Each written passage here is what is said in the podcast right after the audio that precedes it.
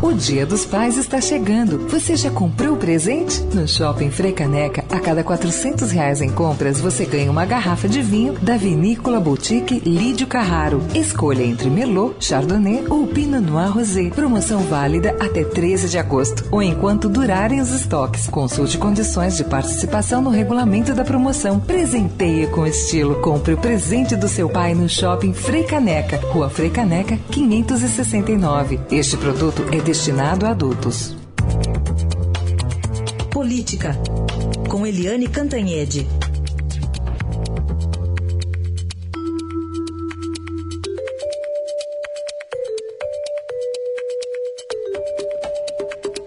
E a gente começa aqui a participação da Eliane hoje com um voo que pode ser mais alto aí do prefeito de São Paulo, o prefeito Dória. Eliane, bom dia.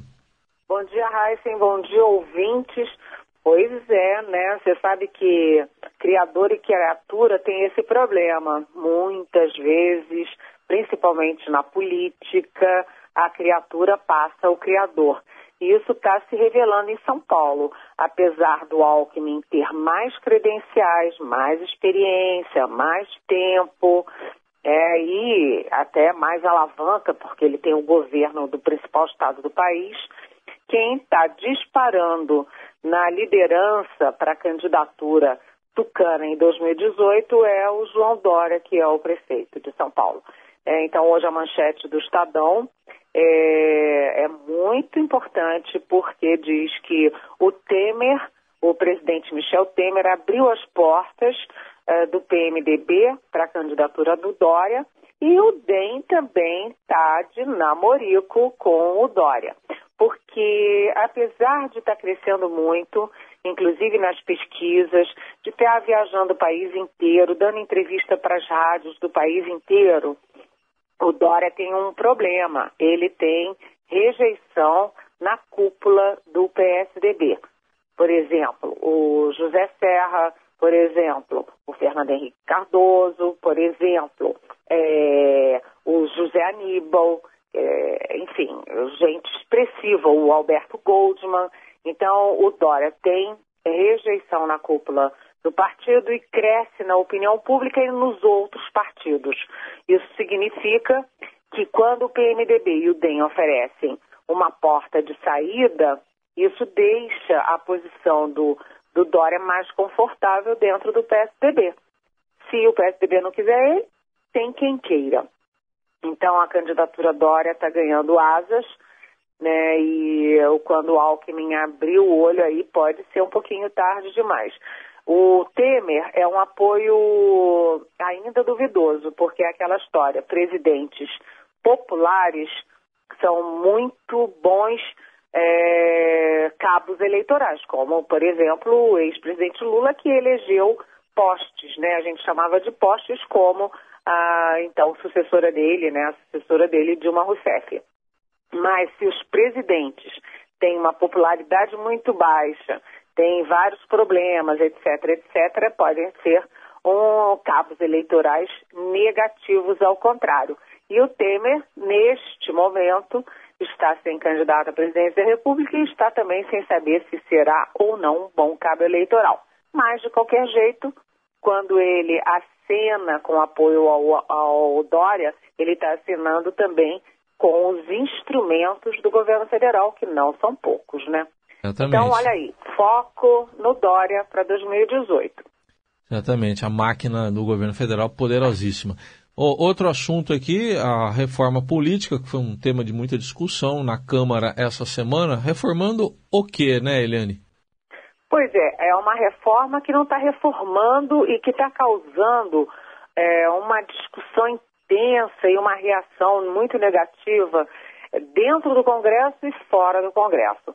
Os dois focos da reforma até agora são o distritão, que é o voto para deputado federal não mais proporcional, mas majoritário. Então, os primeiros do, mais votados em cada estado seriam eleitos ponto final, né? Seria por ordem de chegada no número de votos.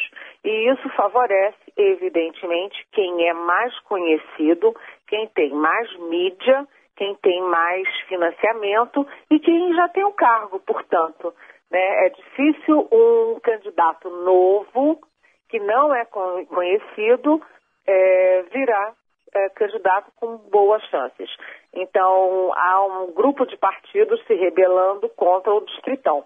A ideia é fazer o Distritão em 2018, mas depois partir para uma, uma, um escalonamento, digamos assim, para o distrital misto, que uma parte é proporcional e uma parte é majoritário. Mas isso está causando uma confusão danada e a outra questão é o seguinte, é que tem um impasse. Né? A lei foi modificada para impedir financiamento é, privado de campanha, ou seja, as empresas não podem mais financiar os candidatos. E aí, quem financia? A gente tem aquele bordão de que democracia custa caro, campanhas custam caro. Né? Então, uh, eles estão tentando criar na reforma política um fundo de mais de 3 bilhões de reais no momento de tanta crise e no momento de descrédito da política. Então, a opinião pública reage mal. Além disso, né, nesse, nesses tempos de, de crise, de falta de dinheiro, de falta de emprego e tudo, o setor público continua super endividado e vem aí os procuradores querendo aumento. Aí o Supremo Tribunal Federal cortou a possibilidade de prever esse aumento dos procuradores no ano que vem. E, além de tudo, mostrou que, por exemplo, 26 magistrados de São Paulo receberam em janeiro mais de 70 mil reais líquidos, líquidos. E o teto do funcionalismo, inclusive do presidente da República, é 33.700. Como que o teto legal é 33.700 e quem cuida da legalidade das leis ganha o dobro disso líquido. Então são essas coisas de Brasil, né? Pois é, é o, o teto vai muito além disso, né? A gente viu até o BNDES, eu ontem Estadão trazendo essa informação também, como é que são os salários no BNDES. E a Eliane Cantanhede volta segunda-feira aqui a nossa programação. Eliane, obrigado, bom fim de semana. Bom fim de semana, beijão.